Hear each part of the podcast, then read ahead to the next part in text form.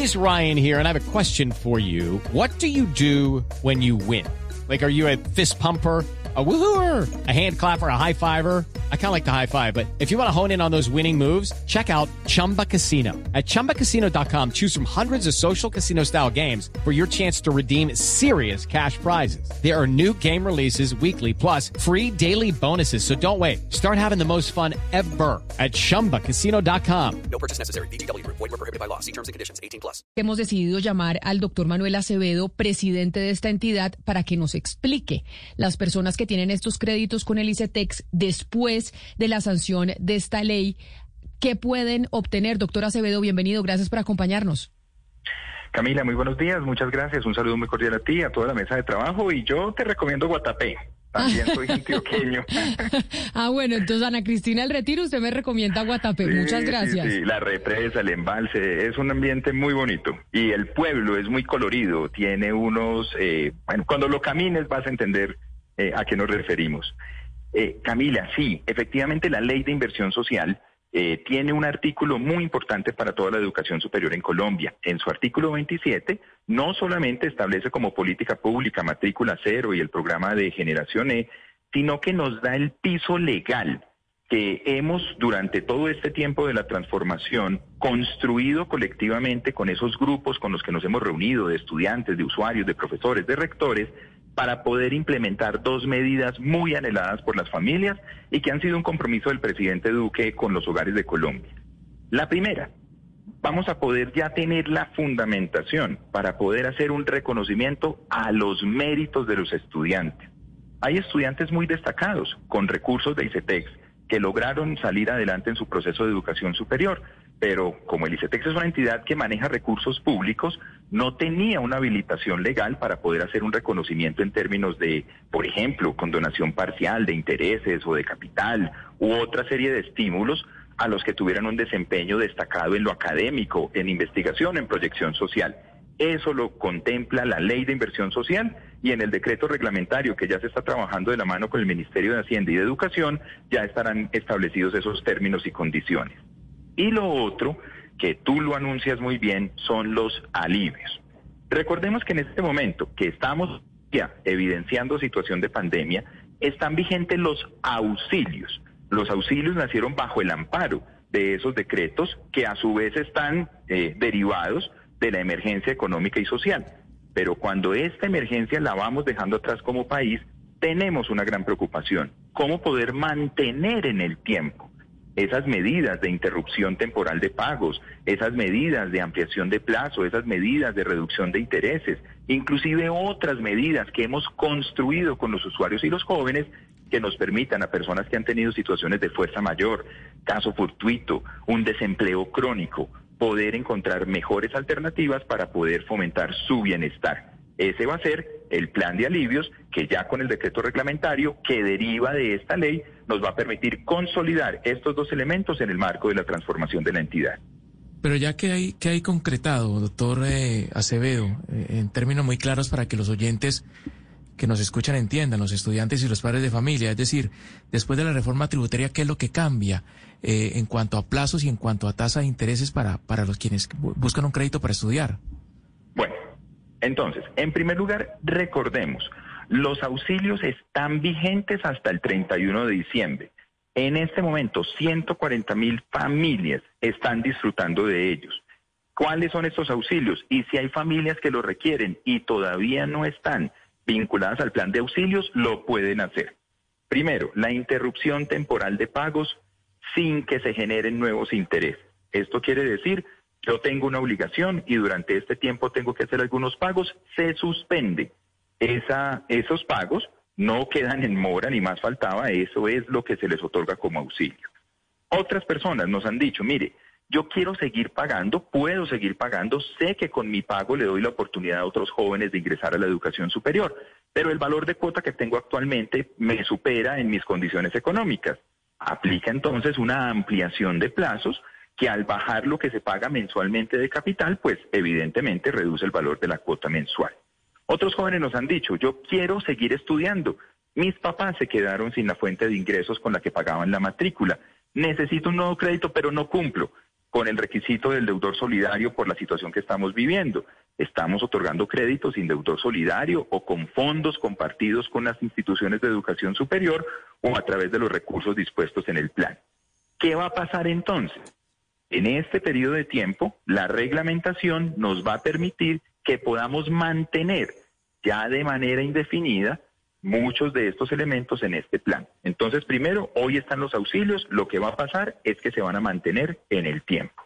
Y en segundo lugar, otro tema que ha sido muy frecuente, la manera en la que se establece el cálculo del valor final que empiezan a pagar los estudiantes cuando se gradúan, lo que en muchas ocasiones se le llama o se le dice la capitalización de interés.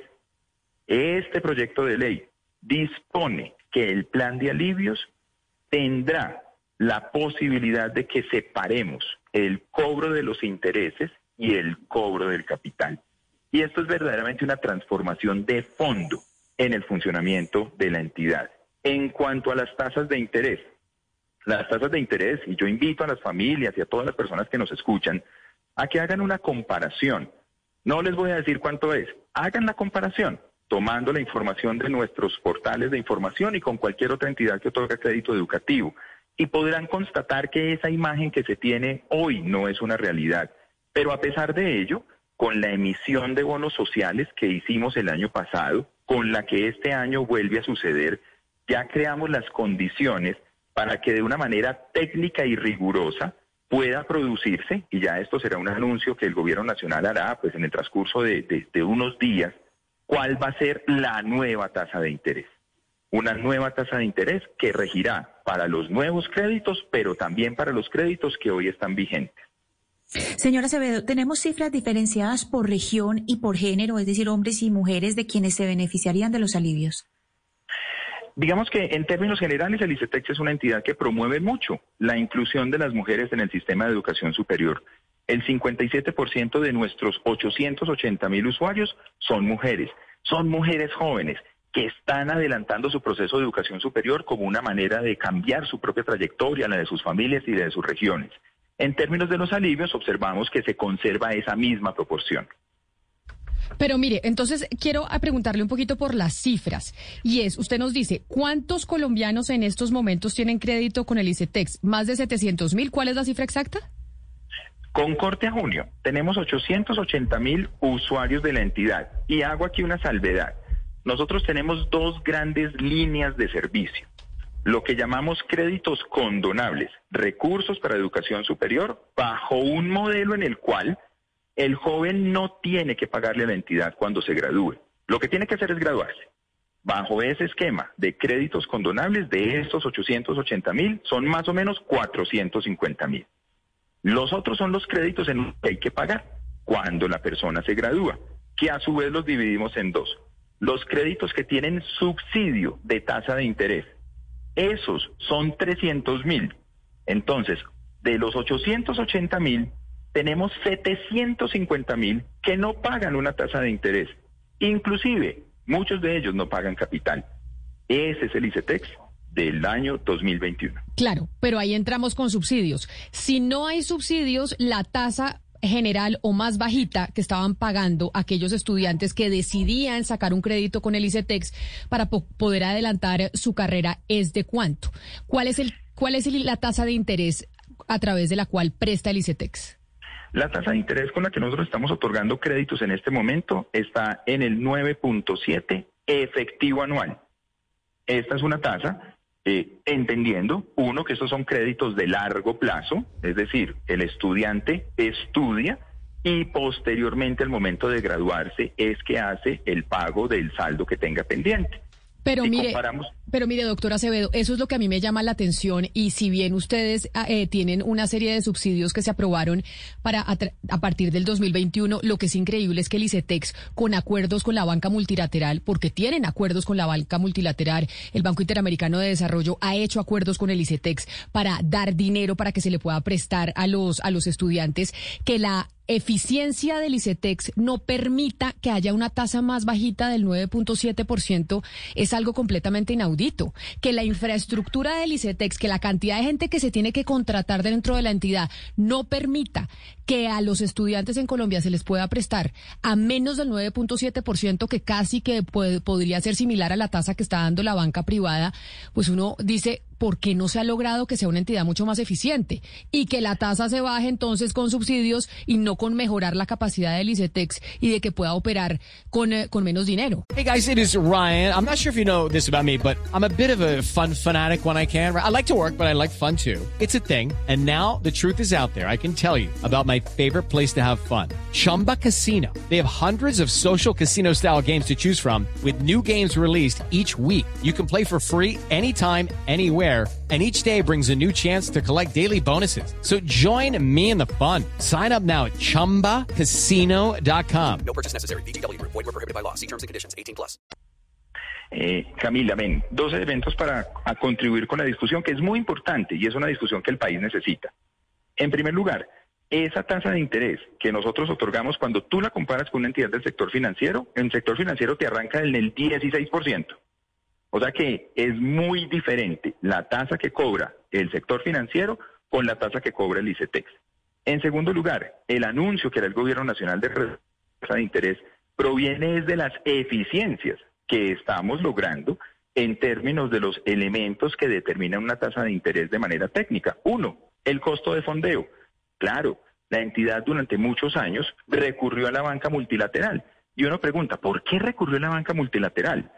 Estamos en el año 2000 y en el año 2000 esta entidad para poder otorgar créditos que se demoran 15 años en todo su ciclo, los años de estudio y los años de recuperación de esa cartera, exigían que la entidad tuviese una fuente de financiación de 20 años. En el año 2000, ¿quién en Colombia podía comprometer un recurso del volumen necesario para atender a todos los miles de jóvenes que se atienden en las condiciones estimadas? No había en el país. La banca multilateral sí tenía esa capacidad. Colombia ha cambiado mucho del 2000 para acá y se han venido generando nuevas capacidades de gestión de recursos locales. Y es precisamente eso lo que nos permitió la emisión de bonos sociales. Ese bono cuesta menos que ese fondeo interno. Precisamente es ese menor valor, es esa eficiencia la que se traslada. Lo segundo, en el año 2008 fue el último momento en el que la entidad tuvo una revisión de su estructura y tiene una planta de 250 personas.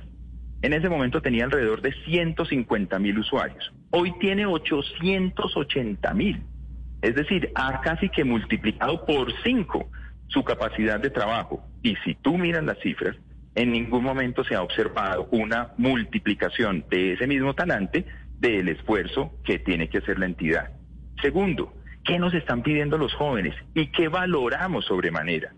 Los jóvenes por primera vez, en muchas ocasiones, se encuentran con un servicio financiero. No lo entienden y no tienen por qué entenderlo de antemano. Necesitan es que nosotros se los expliquemos. Necesitan es que nosotros los guiemos.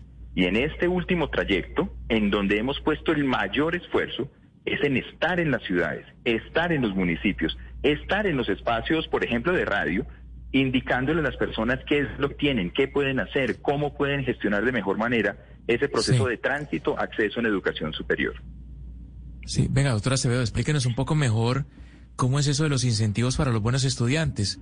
Yo, ¿qué, puntaje tengo que, mantener en, en, mi carrera universitaria para que el ICETES me tenga en cuenta para esos incentivos y en qué consisten exactamente? Consiste este tema de los incentivos. Esto es algo que inclusive está contenido en el Plan Nacional de Desarrollo y lo hemos trabajado muy de la mano con varios congresistas que coincidimos con ellos en su visión en términos de lo que debe suceder en este sentido. Los jóvenes que acceden al ICETEX deben cumplir una serie de requisitos. Uno de los requisitos es, por ejemplo, un puntaje en la prueba de Estado Saber 11, una condición socioeconómica es la que nos determina su elegibilidad para obtener los subsidios. Los subsidios se les otorgan a los jóvenes que tienen los mayores niveles de vulnerabilidad. Pero una vez desarrollan sus estudios, deben mantener un promedio crédito. Un promedio crédito es el puntaje que obtiene la universidad con el que van renovando. Es un puntaje eh, que da cuenta de una progresión en su plan de estudios. Estamos hablando por norma general de un puntaje de 3, 4 sobre 5. Pero ¿qué vamos observando? Que hay jóvenes que van mucho más allá del 3, 4 sobre 5 jóvenes que hacen trabajos de grado y que tienen magna cum laude, jóvenes que desarrollan procesos de investigación y son capaces de tener artículos académicos publicados. Hoy, por las reglas que rigen al ICETEX, que devienen directamente del Congreso de la República, esos jóvenes no tenemos ninguna manera de hacerles un reconocimiento a ese esfuerzo adicional que hicieron, a ese empeño que pusieron, a esa capacidad de generación de valor social durante sus estudios.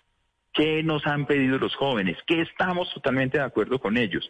Hombre, a estos jóvenes, mediante unas convocatorias donde los podamos conocer, donde ellos nos presenten cuáles son esos asuntos que los hacen meritorios, podamos darles un estímulo una vez ellos finalicen su proceso de formación y pues en el decreto ya estarán establecidos cuáles van a ser esos estímulos, en qué condiciones, términos y cantidades, porque que los jóvenes que estudian con ICETEX sean jóvenes muy visibles para el país, no porque tienen un crédito, sino por el aporte que hacen al desarrollo del país. Pues es el doctor Manuel Acevedo, presidente del ICETEX, explicándonos cuáles son los cambios y los alivios que va a ofrecer el ICETEX a raíz de la sanción de la ley de inversión social. Doctor Acevedo, gracias por habernos atendido y por habernos explicado y sobre todo a los oyentes que seguramente tienen muchos hijos que pues pidieron un crédito para poder estudiar en la universidad. No, Camila, muchísimas gracias eh, por este espacio. Estamos trabajando todos los días en la transformación de ICETEX precisamente pensando en esos jóvenes y en esas familias que han encontrado en esta herramienta ese vehículo para poder construir una mejor trayectoria para sus vidas. Hello, it is Ryan, and we could all use an extra bright spot in our day, couldn't we? Just to make up for things like sitting in traffic, doing the dishes, counting your steps, you know, all the mundane stuff. That is why I'm such a big fan of Chumba Casino. Chumba Casino has all your favorite social casino style games that you can play for free anytime, anywhere with daily bonuses. That should brighten your day a little. Actually, a lot. So sign up now at chumbacasino.com. That's chumbacasino.com. No purchase necessary. Group. Void were prohibited by law. See terms and conditions. 18 plus.